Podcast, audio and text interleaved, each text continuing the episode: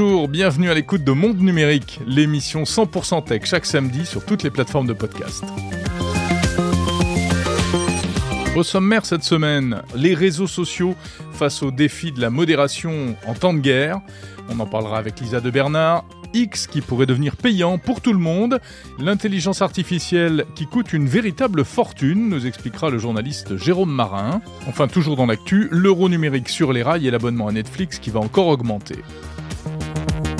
Dans le débrief transatlantique avec mon camarade Bruno Guglielminetti de Montréal, eh bien en fait nous irons aux États-Unis à Seattle au siège d'Amazon pour parler du futur du e-commerce. L'innovation de la semaine, une intelligence artificielle 100% française destinée au monde médical. Enfin, les interviews de Monde Numérique. L'entrepreneur Freddy Mini qui lance une start-up étonnante pour monétiser vos données personnelles en échange de publicité en ligne. La 5G, on va en parler. Où en est-elle? À quoi sert-elle vraiment? On verra ça avec le PDG d'Ericsson France que j'ai rencontré. Enfin, retrouver son visage dans un film porno avec lequel on n'a rien à voir. C'est le phénomène de sextorsion. On verra ça avec Benoît Grunemval, spécialiste cybersécurité chez EZ, partenaire de Monde Numérique. Voilà, c'est le programme. Bienvenue dans Monde Numérique, l'hebdo du 21 octobre 2023. Monde Numérique, Jérôme Colombin.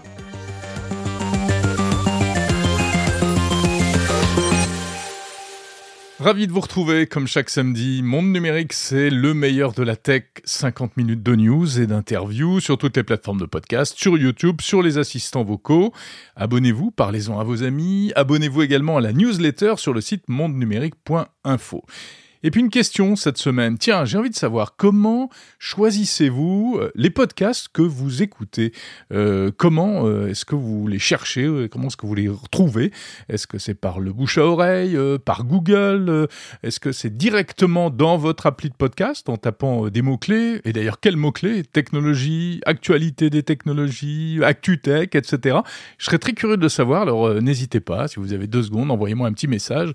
Vous trouverez le lien pour m'envoyer un message écrit écrit ou vocal dans la description de cet épisode. Je vous en remercie par avance. L'actu de la semaine. L'actu de la semaine, comme chaque semaine, c'est avec Lisa de Bernard. Bonjour Lisa. Bonjour Jérôme. Ravi de te retrouver. On va passer en revue euh, les principales infos tech de la semaine qu'il ne fallait pas rater. Alors, on en parlait déjà la semaine dernière dans Monde Numérique, hein, la question de la difficile modération des réseaux sociaux dans le contexte de la guerre entre le Hamas et Israël. Qu'est-ce qui se passe sur les réseaux? Eh bien, après un rappel à l'ordre de la Commission européenne, les principales plateformes, Meta, TikTok, X ou encore YouTube, semblent avoir pris des mesures pour tenter d'endiguer le flot de contenus violents et de fausses informations. Et oui, et du côté euh, du groupe Meta, détenteur d'Instagram, Facebook, Thread et WhatsApp, des centaines de milliers de messages ont été euh, supprimés. Une cellule a été créée avec des modérateurs parlant l'arabe et l'hébreu. Des mesures semblables ont d'ailleurs été prises euh, également chez TikTok. Les contenus susceptibles également de mettre, de permettre d'identifier des otages ont été retirés. Certains mots-clés sont même masqués, ce qui réduit le champ de recherche des utilisateurs. Mais la tâche est ardue, Jérôme, surtout lorsque l'on sait que 166 millions de messages liés au conflit ont été décomptés sur Twitter, Facebook, Instagram, YouTube et TikTok depuis le 7 octobre par la société de veille VisiBrain, soit 47% de plus que lors d'un événement comme la Coupe du Monde de football 2022, l'une euh, des plus commentées du monde. C'est dire euh, effectivement l'ampleur que prend euh, ce conflit sur notamment les supports numériques. Alors donc modération, enfin en tout cas euh, euh, prise en compte du problème par les réseaux sociaux, mais mais il y a un effet pervers, c'est qu'ils sont accusés du coup de prendre parti dans le conflit.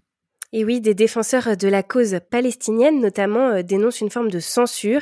Ils dénoncent euh, la pratique du shadowbound qui euh, consiste à réduire la visibilité d'un compte en évitant de le faire apparaître dans les fils d'actualité, une pratique accentuée par les signalements répétés de certains comptes des défenseurs de la cause.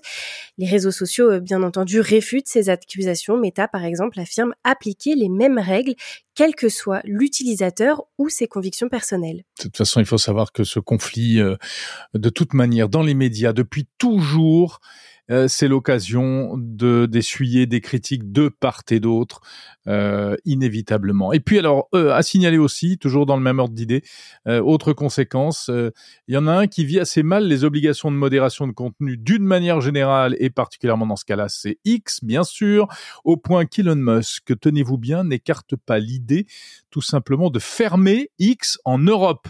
Oui, c'est le média économique américain Business Insider qui le dit en cause le règlement DSA. Alors, euh, sans doute que l'affaire de la guerre au Proche-Orient euh, accélère les choses, mais euh, on sait que de toute manière, le torchon brûle, ou en tout cas c'est un peu tendu entre Elon Musk et Thierry Breton. pour l'instant, c'en est encore qu'au stade des menaces, mais en plus, il faut rappeler que Thierry Breton lui-même avait laissé planer l'idée que bah, si le réseau ne se conformait pas aux règles, il pourrait être bloqué. Donc on verra jusqu'où pourrait aller ce bras de fer entre X et l'Europe, entre Musk et Breton. On verra qui craquera le premier. Tiens, X, on en parle justement. Faudra-t-il bientôt payer pour euh, tweeter? C'est la dernière trouvaille d'Elon Musk. La plateforme teste un abonnement annuel payant qui donnera le droit d'envoyer des messages. Alors, rien à voir avec l'abonnement premium à 100 euros qui existe déjà, 100 euros par an, qui offre des privilèges, hein, euh, la coche bleue, les tweets longs, etc. Là, Lisa, c'est un abonnement de base qui coûterait un dollar, hein, c'est ça? Exactement, un dollar par an ou 0,95 centimes d'euros pour avoir le droit d'interagir sur Twitter. Un dollar par an, sinon on pourrait seulement lire les contenus mais pas donner son avis. Pas de panique, hein, pour l'instant euh, ça reste qu'un test et cela concerne uniquement la Nouvelle-Zélande et les Philippines et seulement les nouveaux abonnés, mais le test pourrait rapidement s'étendre au reste du monde. Et alors pourquoi cette décision? C'est ça qu'il faut expliquer, si on le sait. Eh ben, la motivation déjà n'est pas pécuniaire, puisqu'il s'agirait euh, avant tout de lutter contre les faux profils et les bots, les robots. D'ailleurs, la formule payante s'appelle Not Bot. Elon Musk a la phobie des bots, on le sait, hein, et des faux profils sur euh, X. Il s'est d'ailleurs engagé à lutter contre. Donc faire payer même une somme minime serait un moyen de freiner les ardeurs des fermatrolls, ces usines numériques qui opèrent parfois des milliers de faux comptes, des faux comptes qui polluent euh, les échanges sur X et font des des arnaques ou de la désinformation. Alors même si l'objectif affiché euh, n'est pas de faire rentrer de l'argent, cela pourrait euh, quand même rapporter de l'argent si l'on considère le nombre d'utilisateurs actifs, environ 330 millions d'utilisateurs à travers le monde. Enfin bon, avant que 100% des utilisateurs de X euh, mettent la main au porte-monnaie, à mon avis, il s'écoulera du temps. c'est compliqué pour Elon Musk, hein, puisque, encore une fois, c'est une mesure qui pourrait décourager certains de rester sur la plateforme. Une de plus. L'intelligence artificielle, ça coûte un pognon de dingue. Et ça commence à devenir un problème pour les entreprises spécialisées en IA. Par exemple, euh, ChatGPT en 2022 aurait coûté 500 millions de dollars à la société OpenAI. Chaque requête coûte plus de 30 centimes d'euros. C'est beaucoup plus cher que des requêtes Google, par exemple. Alors, certes, grâce à l'abonnement payant euh, de ChatGPT, eh bien, OpenAI gagnerait quand même 100 millions de dollars par mois, donc tout va bien pour elle. Mais n'empêche, ce coût élevé de l'IA, ça pourrait freiner euh, son développement d'une manière générale, Lisa. Forcément, hein, puisque qui dit puissance d'un logiciel dit aussi besoin de beaucoup de ressources informatiques pour l'entraîner et le faire fonctionner. C'est ce que l'on appelle les coûts d'inférence qui se révèlent être de véritables gouffres financiers, comme me l'expliquait d'ailleurs Jérôme Marin, fondateur de la newsletter Cafétech. Aujourd'hui, quand, normalement, quand on développe euh, un logiciel, on a des coûts importants au départ pour euh, créer le logiciel et puis après, petit à petit, on amortit ce logiciel. Plus on a d'utilisateurs, plus on amortit ce logiciel et on peut commencer à gagner de l'argent. Euh, les services qui sont généralement payants, même en faisant payer, finalement, ces services ne gagnent pas d'argent. Et donc, il y a l'exemple de GitHub, qui est une plateforme euh, utilisée par les développeurs, qui a été rachetée par Microsoft il y a quelques années. cette IA est vendue 10 dollars par mois et pourtant, GitHub perd de l'argent. Selon le Wall Street Journal, ils perdraient 20 dollars par mois. Donc, c'est-à-dire que ça leur coûte 30 dollars à faire fonctionner, ça leur rapporte que 10. Et du coup, il n'y a pas d'économie d'échelle. Et plus les IA sont populaires et plus donc elles coûtent de l'argent et plus c'est difficile pour ces entreprises de générer des profits. Voilà, donc c'était Jérôme Marin, fondateur de la newsletter Café Tech, et vous pouvez d'ailleurs retrouver son article directement sur son site. Un coup d'œil du côté de la Chine maintenant, où le fabricant de smartphones Huawei fait un tabac auprès des consommateurs, au point même de grappiller des parts de marché à l'américain Apple, et c'est notamment le dernier fleuron de la marque Huawei, le Mate 60, qui rencontre un vrai succès. Une vraie petite victoire pour le fabricant euh, chinois Huawei qui était très affaibli depuis 2019 en raison euh, des sanctions américaines à son encontre, privé des logiciels Google et des composants euh, électroniques américains. Et donc Huawei peut dire merci au Mate 60, il faut le dire, c'est le premier smartphone 5G de la marque. Le chinois ne pouvait pas en fabriquer en raison de la guerre avec les États-Unis sur les semi-conducteurs. Il aurait eu recours à des usines fantômes enregistrées sous le nom d'autres sociétés pour l'embargo américain sur les technologies 5G. L'appareil qui est euh, très haut de gamme rencontre un immense succès auprès du public chinois. À l'inverse, les ventes d'iPhone Apple sont mal en point avec un déclin à deux chiffres. Et donc, selon les analystes, cette tendance positive pour Huawei devrait se confirmer au cours de l'année prochaine. Retour en Europe avec une décision qui va peut-être nous emmener très loin dans les années à venir. Euh, l'euro numérique se met en place, ma chère Lisa. Et oui, ce mercredi 18 octobre, la Banque Centrale Européenne a lancé la phase d'expérimentation de l'euro numérique. Alors, l'euro numérique, qu'est-ce que c'est? Eh bien, ce sera une monnaie numérique européenne, comme son nom l'indique, c'est-à-dire totalement dématérialisée. La différence avec le fait d'utiliser euh, sa carte bancaire pour payer sur Internet, eh bien, pas besoin de compte en banque, pas besoin de carte bancaire, on aura juste un porte-monnaie virtuel et ce sera gratuit, aucun frais. Ce sera un peu euh, comme de l'argent liquide dématérialisé et donc il s'agit de contrer les crypto-monnaies privées qui sont de plus en plus utilisées, mais cela soulève des interrogations et même des craintes. La crainte d'être suivi à la trace par l'État euh, dans tous nos paiements, par exemple. En tout cas, euh, ce n'est pas pour tout de suite, hein, Jérôme. Les tests vont durer encore deux ans au moins et après seulement verra si cela pourra être généralisé. Et on termine avec une mauvaise nouvelle pour les abonnés. Netflix, oui, Netflix va encore augmenter ses tarifs. Et oui, c'est un sale coup pour les abonnés. La plateforme américaine revoit à la hausse euh, deux de ses forfaits mensuels. L'abonnement euh, essentiel, actuellement à 8,99€ par mois, passe à 10,99€. L'abonnement premium, lui, passe à 19,99€ au lieu de 17,99€. Pas de changement en revanche pour les abonnements standards à 13,49€ et standard avec pub à 5,99€ par mois. On remarquera donc qu'en 10 ans, l'abonnement euh, le plus cher de Netflix a augmenté de 66%. Cela euh, n'empêche pas la plateforme d'enregistrer des profits records avec 1,7 milliard de dollars au troisième trimestre 2023.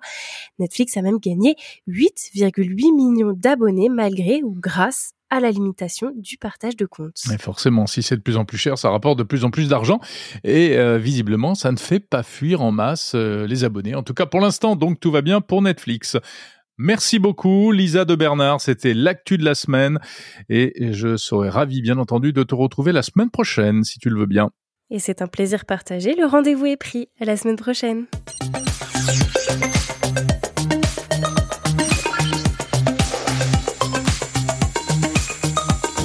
L'innovation de la semaine.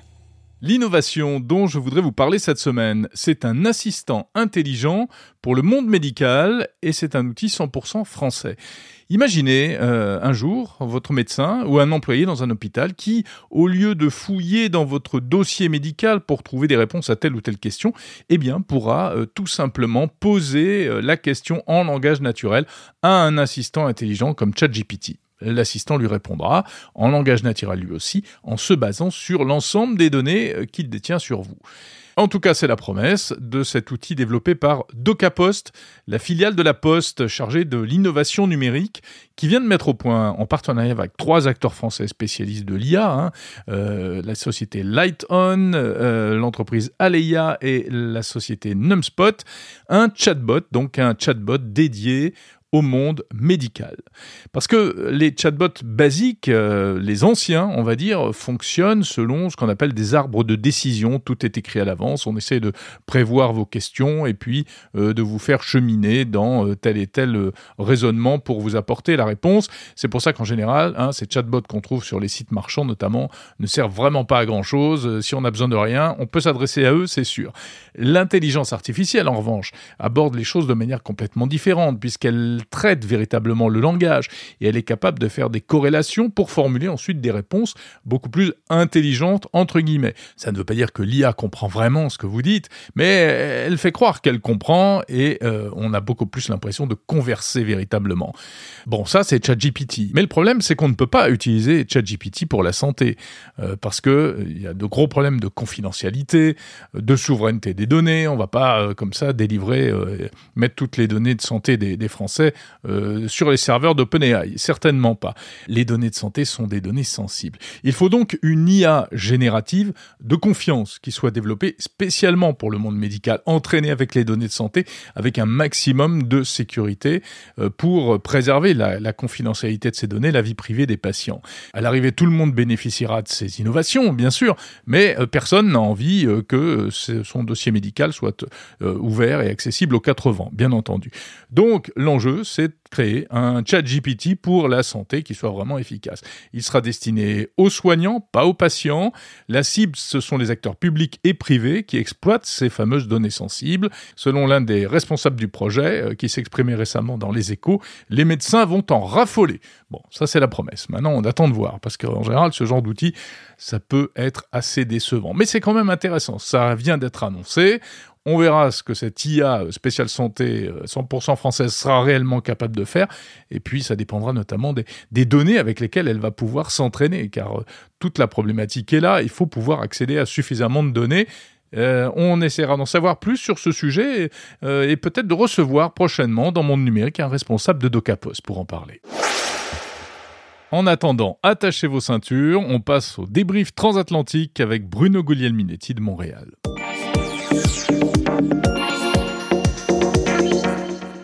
Salut Jérôme Colombin.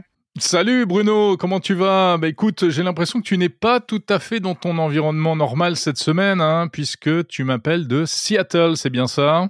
Oui, effectivement. Euh, je suis venu passer la semaine à Seattle parce qu'il y avait un événement qui était organisé par Amazon pour nous parler du, euh, du défi de la livraison. Une fois qu'on a commandé euh, sur Amazon un produit, ben après, évidemment, il faut qu'ils nous le livrent. Alors, comment ça se passe? eux, ils sont toujours en train d'essayer d'innover pour, euh, évidemment, pour que, d'une part, ça coûte moins cher, mais pour être plus efficace et que l'expérience soit plus intéressante pour les consommateurs. Et c'est un peu ça qu'on nous a présenté cette semaine. Et donc, j'imagine que tout cela se fait grâce à un maximum de technologie. Écoute, c'est euh, pour des geeks comme nous, là, c'est le bonheur. Hein, c'est de voir ça.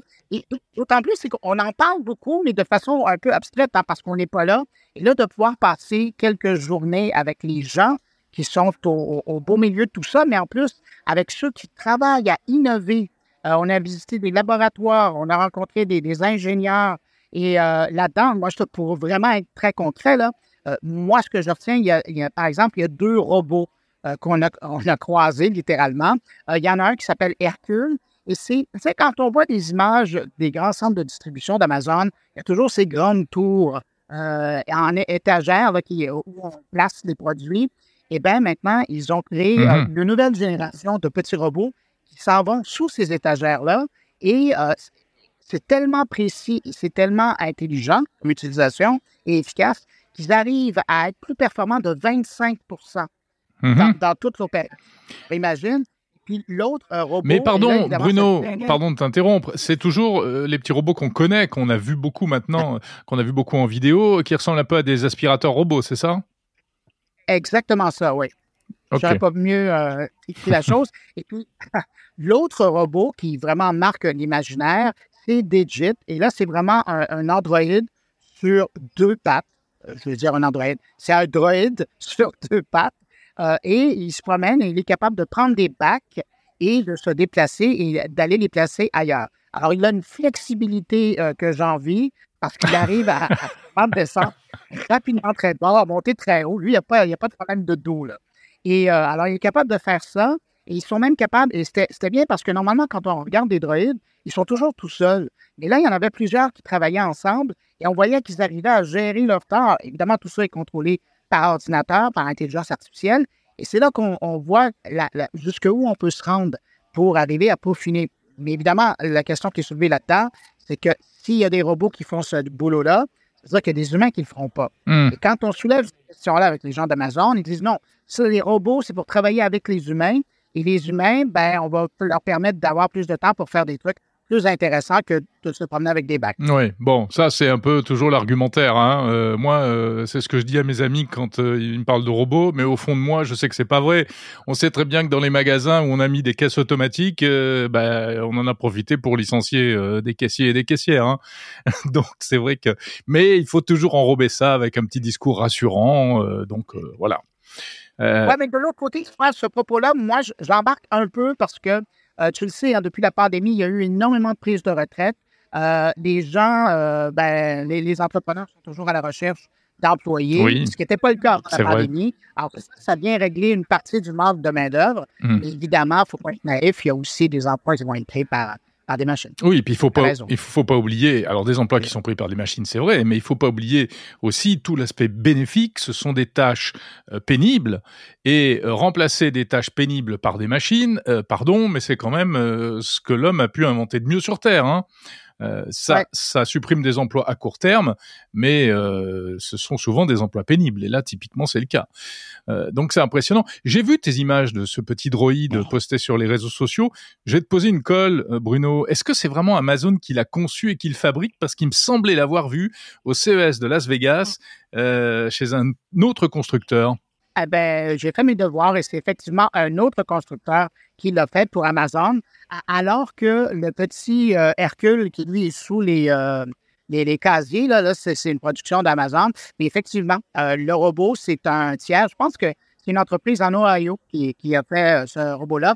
D'ailleurs, j'ai croisé le, le président de cette entreprise-là sur place et il est bien fier de voir qu'Amazon a été séduit par euh, son droïde. Oui, ça doit être un joli marché pour une, une entreprise qui fabrique des robots comme ça, de, de passer un contrat avec Amazon. En tout cas, euh, il est assez euh, fin, il est assez esthétique. Euh, c'est pas le gros robot euh, qui s'appelle aussi Hercule, je crois, de Boston Dynamics. Ouais, non, c'est ça, ça n'a rien à voir avec. Et à, à quelque part, j'avais presque une bonne pensée pour R2D2. Parce que c'est vraiment dans ce, dans ce contexte-là qu'on le voit. C'est vraiment, il a deux pattes, deux bras, et puis il se promène avec un- une bouille intéressante. Ses yeux, ce sont des lumières, alors euh, ça nous interpelle. Ouais. Alors on entend derrière toi, Bruno, les annonces de l'aéroport, puisque on se parle juste avant que tu remontes dans ton avion pour repartir à Montréal, bien entendu. Euh, et donc, euh, est-ce que véritablement tu sens qu'Amazon reste euh, à la pointe en matière de, de technologie pour les pour le pour le commerce et le e-commerce aujourd'hui? Ben oui, justement, après avoir passé une semaine comme ça à parler avec les ingénieurs, les gens qui sont dans le développement des solutions, euh, on voit que, un, eux, pour des raisons commerciales, ils veulent être en avant de la parade, mais c'est aussi dans l'ADN d'Amazon maintenant de faire de la recherche. Puis il y a une composante importante, hein, c'est quand même AWS, c'est pas tellement loin, euh, c'est l'autre porte à côté, euh, et c'est tout l'info c'est toute la puissance de calcul, et tu peux être sûr qu'Amazon en profite aussi. Alors, ils sont les premiers clients de, de, de AWS et puis ils en profitent euh, allègrement pour euh, tout ce qui est calcul, euh, tout ce qui est puissance euh, de, production informatique. Alors, ça, ça, ça fait un, un commerçant musclé. Mhm. Ces robots humanoïdes, parce que c'est ça qui est le plus spectaculaire dans l'histoire, est-ce que euh, euh, on va les voir aussi en Europe Tu le sais, tu sais ou pas? Ben, pour le moment, ils sont en train de les tester euh, dans quelques entrepôts ou centres de distribution là, aux États-Unis, mais euh, c'est certain qu'après, euh, ils veulent le faire. Même chose, tu sais, bon, on- n'a pas le temps d'en parler et, et j'en reparlerai un petit peu plus tard, moi, de mon côté, avec euh, François Sorel. Je ne sais pas si tu connais, c'est un journaliste français. Oui, le François Sorel, euh, qui je crois était avec toi à Seattle cette semaine. C'est ça. Alors, avec François Sorel, un petit peu plus tard, j'en parle, et je te glisse un mot. Tout le service aérien maintenant, Prime Air, c'est ben, c'est devenu une composante importante chez Amazon et ils ont développé leur propre drone Hmm, pour faire de la livraison.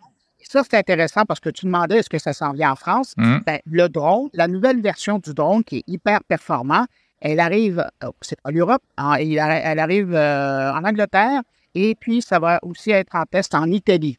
Alors, on peut penser que la France, ça va suivre euh, un peu après. Mais euh, donc, il y, a des avancées technologiques auxquelles vous aurez droit euh, en France bientôt. Bon, bah écoute, très bien, parfait.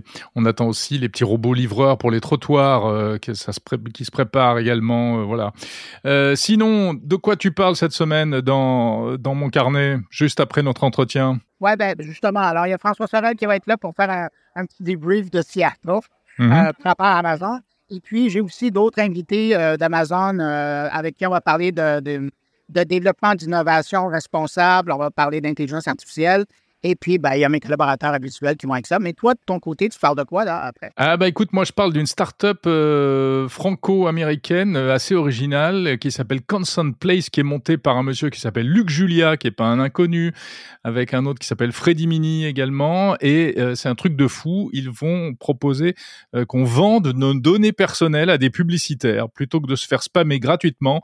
L'idée, c'est qu'on paye pour se recevoir de la pub et pour eux, c'est l'avenir du marketing. Voilà, c'est assez incroyable. Sinon, on parle aussi de 5G et de cyber-malveillance, en l'occurrence euh, la sextorsion, euh, le chantage aux images euh, sexuelles. Ah, tu fais vraiment fort cette semaine, hein Bah écoute, on essaye chacun de notre côté de faire au mieux pour nos auditeurs, mon cher Bruno. Bon, ben d'ailleurs, en parlant des auditeurs, ben, je salue les tiens. et je salue les, tiens. Et, bon retour, bon vol vers Montréal. Salut Bruno. Allez, salut.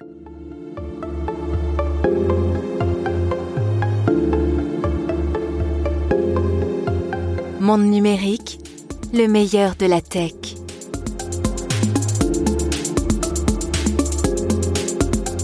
Mes invités cette semaine, Freddy Mini de la startup Constant Place. Vous allez découvrir comment monétiser vos données personnelles.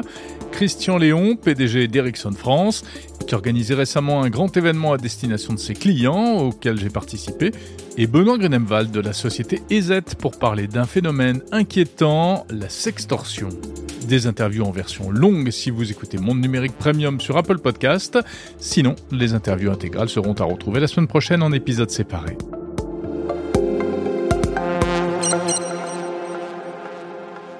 Bonjour Freddy Mini. Bonjour Jérôme. Merci euh, d'être euh, avec nous en ligne depuis euh, Los Angeles. Vous êtes, français, mais vous êtes entrepreneur installé en Californie depuis de très longues années, San Francisco notamment, Los Angeles. on vous connaissait au sein d'une entreprise qui s'appelait NetVibes. Et puis, on vous retrouve aujourd'hui. Vous venez de créer une, une nouvelle société, une nouvelle start-up euh, avec du beau monde, hein, Luc Julia, Grégory Renard, euh, des grands noms de l'intelligence artificielle et de la tech, des Français mais qui ont un, pied et qui vivent pour certains aux États-Unis. Euh, une nouvelle startup qui s'appelle Constant Place. Alors, si j'ai bien compris, parce qu'il va falloir nous expliquer, hein, ça permet de monétiser son consentement. En gros, c'est-à-dire qu'on sait que les données personnelles ont une grande valeur aujourd'hui. On a tendance tous à vouloir un peu les protéger, mais quoi Vous vous dites qu'on peut les monétiser, c'est ça? Oui, tout à fait. En fait, euh, moi, ce que je pense, c'est que le, en fait, on, a une logique qui a défini cette, cette start-up, c'est de dire qu'Internet a besoin de publicité. Est-ce que vous envisagez euh, Internet sans publicité? Ben, En fait, non, ça marche pas parce qu'en fait, personne paye d'abonnement ou tu sais quoi. Enfin, c'est très rare. Euh, donc, la publicité doit être rentable. Pour qu'elle soit rentable, il faut qu'elle ait un contexte. Sinon, c'est du spam, du scam. Et le contexte a besoin d'utilisation de données. Donc, euh, ces données, elles sont comme leur nom l'indique, ce sont des données personnelles, elles appartiennent à l'utilisateur, et donc euh, c'est à l'utilisateur de donner la permission d'utiliser ces données. Et je pense qu'en plus de ça, euh, le fait de, permettre ce business-là, de permettre, comment dire, de générer cette activité-là, l'utilisation des données personnelles de l'utilisateur doit être, rémunérée. Mais je suis pas le seul. Euh, sur, euh, bon, sur euh, il y a, en fait, on publie des, statistiques avec les sources, évidemment, qui montrent que 70% des internautes pensent qu'en fait, leurs données doivent être rémunérées, 70%. Euh, et c'est vrai que dans tous les pays, euh, et 94% des marketeurs euh, professionnels, des marketeurs exécutifs, trouvent ça normal et sont prêts à rémunérer l'utilisation de ces données personnelles. Donc, on a une sorte de, marché qui, euh, pour avancer, et en plus de ça, vous avez euh, la partie légale avec euh, Thierry Breton, GDPR, etc., etc., qui fait que, en fait, on se dirige vers le, comment dire, la rémunération de ces données personnelles. C'est, et j'irai encore plus loin, c'est que quelqu'un qui va utiliser vos données personnelles pour en faire quelque chose sans vous rémunérer et sans vous demander l'autorisation, c'est du vol. Donc, euh, ça Mm. ne peut pas durer. Donc, c'est pour ça que je pense que euh, on arrive dans, dans un monde où euh, l'utilisation des données personnelles doit être rémunérée. Concrètement, euh, ça veut dire quoi? Ça se passe comment? Comment on fait? Alors concrètement, c'est très très simple.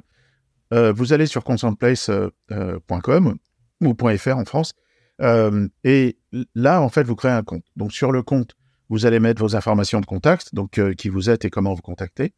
Et ensuite, vous allez donner vos informations, vos intérêts, c'est-à-dire ce qui vous intéresse, pour qu'en fait, la, publicité ou les marques qui vont vous, con- vous contacter euh, soient dans un euh, contexte qui vous intéresse. C'est-à-dire que euh, la publicité ne soit pas négative. C'est des choses qui doivent, comment dire, correspondre à ce que vous cherchez au niveau intérêt, au niveau marque, au niveau mots-clés.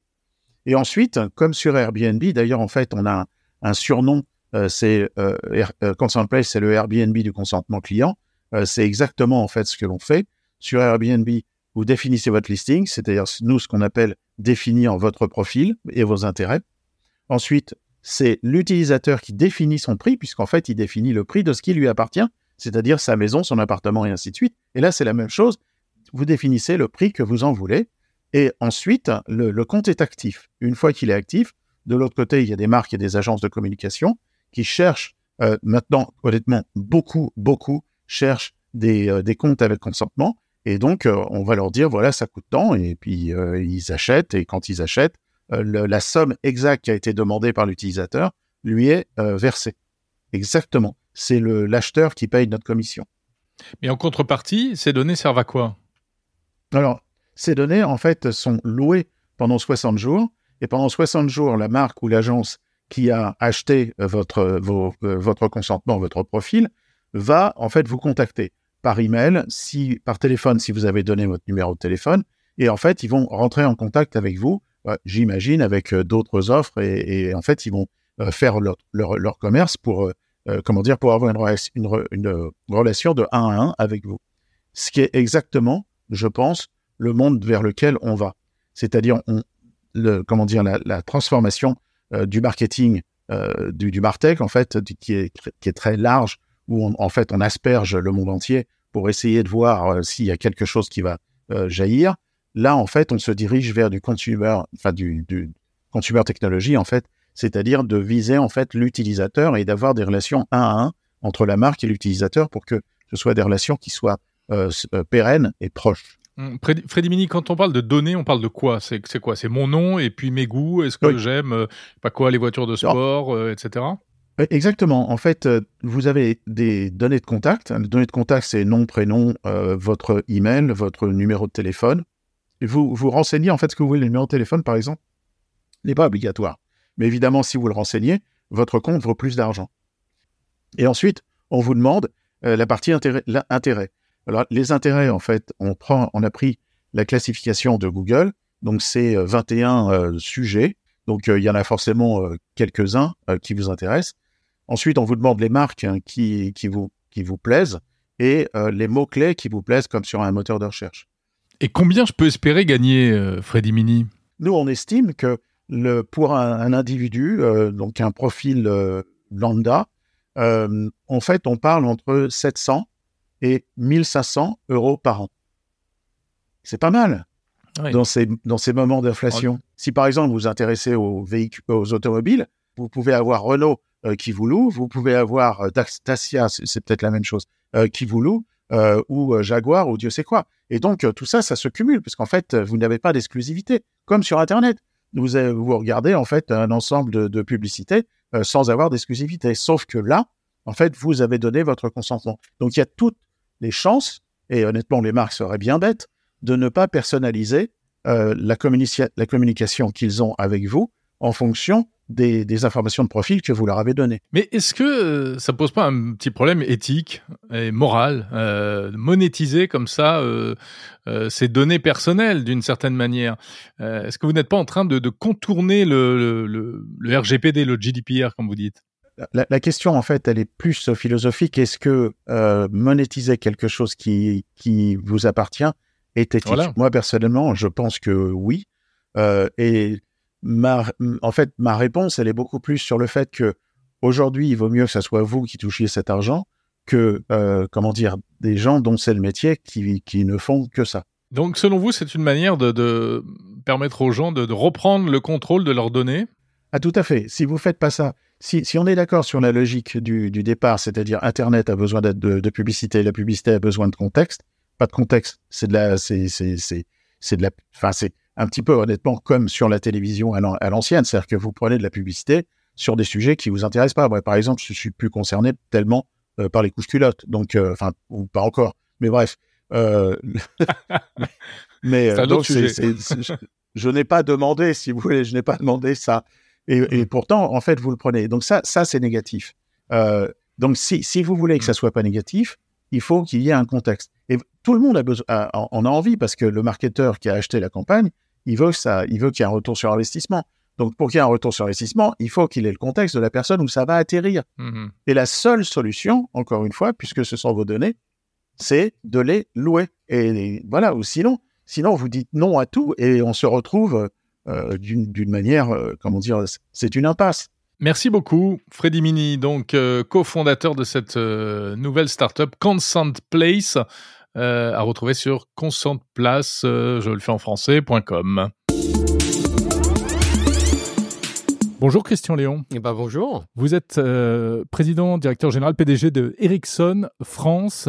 Ravi de vous recevoir dans Monde Numérique car euh, vous êtes l'un des acteurs importants des, des télécoms, donc euh, un équipementier, c'est-à-dire euh, qui fabrique euh, euh, non plus les téléphones, vous n'en avez plus, hein, ça c'est de l'histoire ancienne, mais vous avez été vraiment parmi les, les, les, les premiers appareils téléphones mobiles qu'on a tous utilisés. Et en revanche, vous êtes toujours extrêmement présent sur les réseaux, ce qui est moins visible par le grand public, mais qui est évidemment fondamental.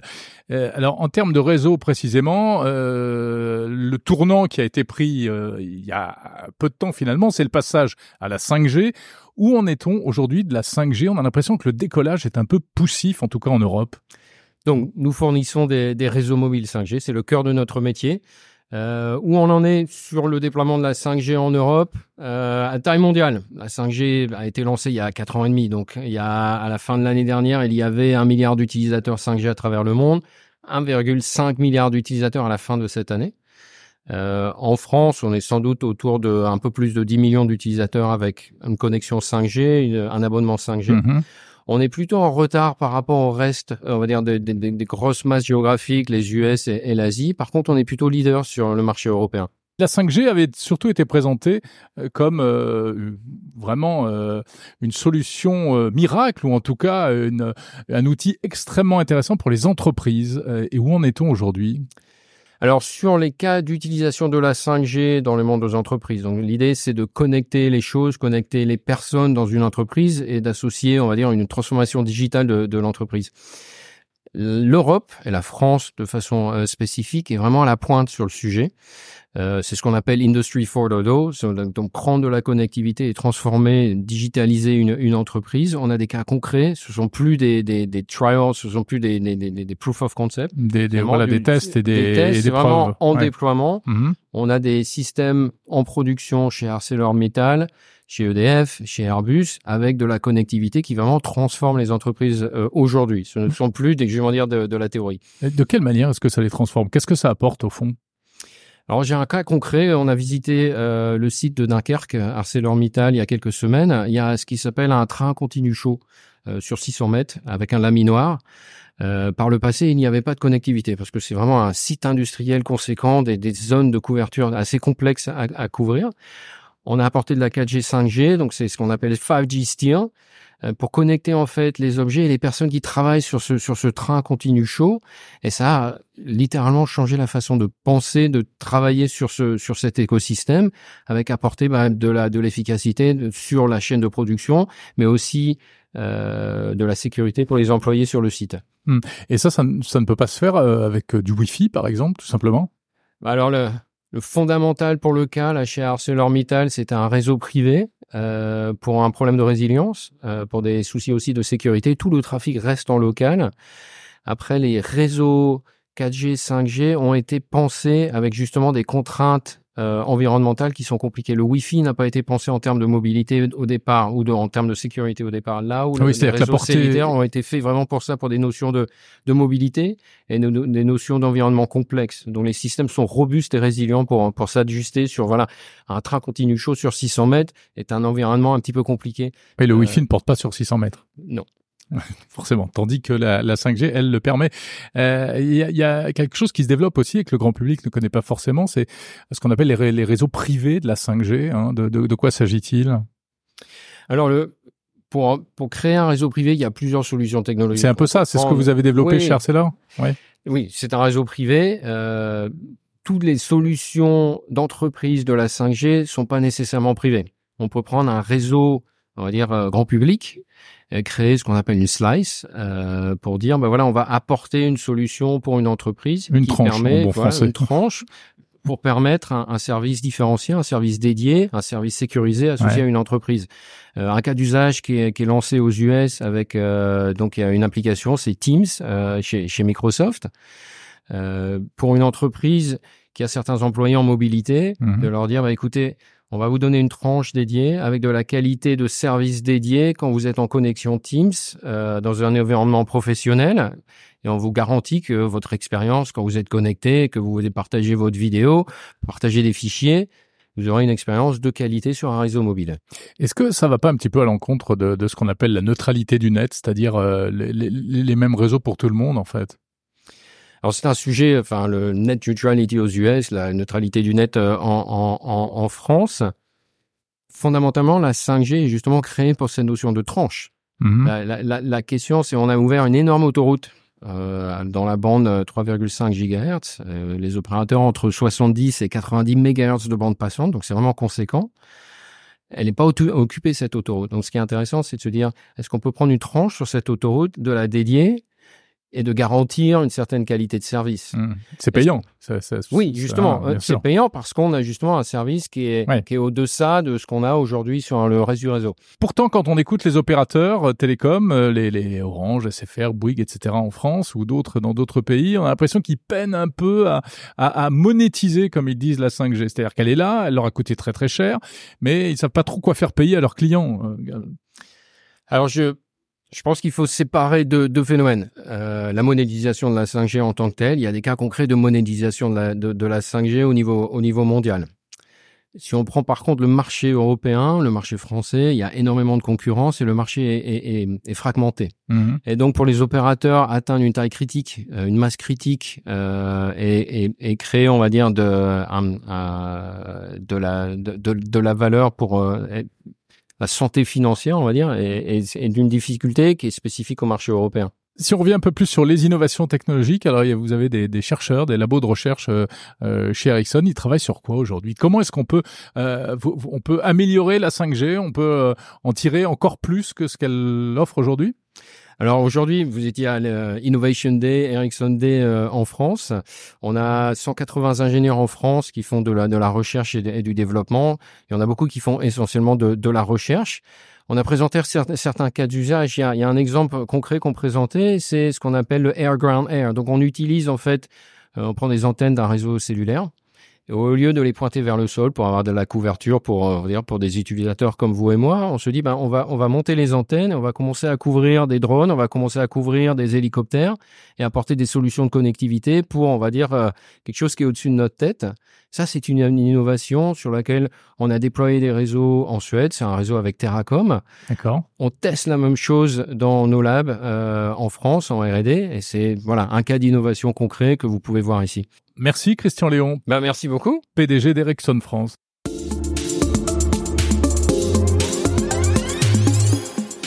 Bonjour Benoît Grunemwald. Bonjour Jérôme. On se retrouve pour notre rendez-vous mensuel consacré à la cybersécurité en partenariat avec EZ.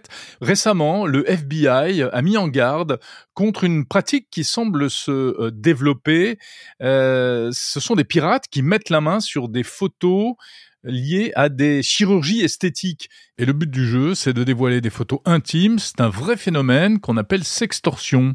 Effectivement, euh, sous la catégorie euh, sextorsion, on va retrouver plusieurs types de menaces euh, et les, les, fuites de données et ou les attaques sur des hôpitaux et en particulier sur des cabinets de radiologie ou sur des, des, des, cabinets de, de, de, chirurgie esthétique, eh bien permettent d'obtenir un très très très grand nombre d'informations très sensibles et intimes, bah, à la fois les coordonnées des, des, des, patients, mais également dans un très grand nombre de cas également des, des, des photos personnelles intimes euh, qui vont euh, permettre aux, praticiens de travailler, euh, mais malheureusement, quand elles sont dans la nature, elles vont permettre à des cybercriminels de venir nous faire chanter. Et alors, il y a différents cas de figure, hein, Benoît, c'est ça qu'il faut préciser. Oui, il y a des cas de figure qui sont complètement inventés par les cybercriminels et des cas de figure qui sont malheureusement réels. Alors, dans les cas réels, on peut bien entendu citer celui du vol d'informations et de photos, notamment intimes, dans des établissements de santé. On peut également citer malheureusement l'utilisation de nos photos tout à fait euh, non intimes, hein, par exemple euh, des photos de profil sur les réseaux sociaux, qui vont être utilisées pour créer soit des photos à caractère sexuel, soit directement avec l'intelligence artificielle modifier une vidéo pornographique pour intégrer le visage de la personne et, faire croire qu'elle est dans cette dans cette vidéo. Et, c'est encore une fois un moyen de faire de faire chanter les différentes victimes. Alors, comme d'habitude, c'est une histoire à plusieurs niveaux.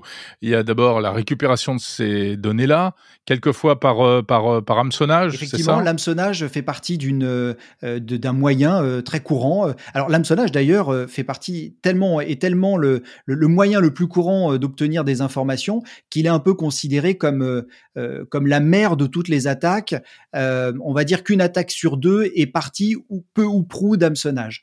Et, et, et ça me fait penser à cette attaque euh, euh, qui, a, qui a été nommée Varunki, euh, qui a été opérée. Alors c'est le, procès est en cours à Paris, hein, donc ils sont considérés suspects, présumés innocents pour l'instant. Et, ce sont deux Français qui auraient mené des, des campagnes d'hameçonnage, de sextorsion euh, sur donc des, ressortissants français hein, ici. Euh, alors à la fois depuis euh, le territoire français, mais à un moment ils se sont également exilés en Ukraine et, et, et, ces deux ressortissants sont en ce moment jugés pour cette affaire. Alors dans leur dans leur mode opératoire, ils avaient notamment donc cet email d'hameçonnage et de sextorsion qui soi-disant euh, annonçait qu'il nous avait euh, capturé en vidéo ou en photo euh, depuis notre ordinateur en train de consulter des sites pornographiques.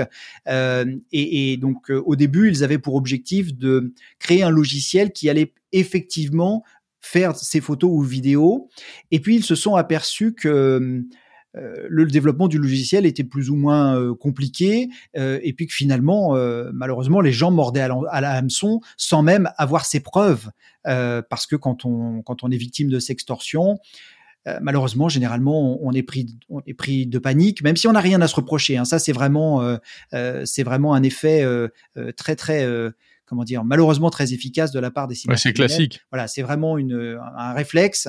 même si on n'a rien fait, eh bien, on, on, on est tenté bah, on se pose des questions. Et puis comme, le, le, le, l'email, le, le, message, eh bien va nous mettre le doute. Euh, eh bien, on, malheureusement, ils ont réussi à dérober un certain volume d'argent assez conséquent. Le, procès dira combien exactement? Alors, euh, on l'a dit, donc des, parfois des, des, des, vraies images, parfois des fausses, parfois pas d'images du tout aussi, ça, ça arrive également. Bah, dans, le cas présent de Varunki, euh, il n'y avait, il n'y avait pas d'image, c'était vraiment de la pression mise sur les, euh, sur les, euh, sur les, sur les victimes. Et puis, euh, bah, quand on sait que le, le, les sites pornographiques sont euh, parmi les plus visités, de toute façon, ils avaient quand même assez de chances de tomber sur des consommateurs. C'est assez effrayant. Donc, ça veut dire que, notamment avec la fabrication de fausses images, on peut se retrouver demain, euh, on va dire, euh, dans un film pornographique, acteur, alors que euh, c'est totalement Exactement. Et ça, c'est la, puissance de l'intelligence artificielle. Hein, encore une fois, un double tranchant hein, utilisé pour des choses magnifiques et qui font avancer le progrès et, nos sociétés, et puis également détourné pour, des usages tout à fait illégaux, illégitimes. Dans cette utilisation, euh, encore une fois, on s'aperçoit que la victime est assez prompte à payer euh, parce qu'elle a peur euh, et que une fois que le mal est fait, si les informations sont diffusées, si les photos ou les vidéos sont diffusées, que ça soit vrai ou pas, au final, ça va être très compliqué de démontrer à son entourage, voire même on n'a pas envie de démontrer à son entourage, à son entourage que ce n'est pas nous qui sommes dans ces dans ces vidéos ou ces photos pornographiques. C'est un phénomène vraiment d'une ampleur significative, oui, ça, on Benoît? Le voit, on, on, le voit. Alors il y a, plusieurs raisons à cela. Nous, on l'a vu euh, de manière tout à fait euh, formelle. Hein. On a des on a des, chiffres sur les différents euh, spams et ou types de messages que reçoivent à la fois nos clients, mais également ceux que l'on peut arrêter plus globalement. Et on a vu que au premier trimestre 2023, comparé au dernier trimestre 2022, il y a eu une augmentation de 200% de cette catégorie de menaces que l'on va que l'on va appeler sextorsion, basée principalement sur des emails d'hameçonnage contenant ou pas d'ailleurs des vraies euh, des, vraies photos, mais d'une manière générale, cette cette menace-là est en, très grande très augmentation. Et puis euh, c'est malheureusement aussi euh, lié aux fuites de données qui elles sont aussi en, constante augmentation. Et, et donc on l'a vu, bah, si le FBI met en garde les utilisateurs contre des fuite de données dans des, euh, euh, notamment dans des cabinets de radiologie, eh bien, euh, c'est qu'il y a un réel danger et que, celui-ci est concret. Merci beaucoup, Benoît Grunemwald, expert cybersécurité chez EZ.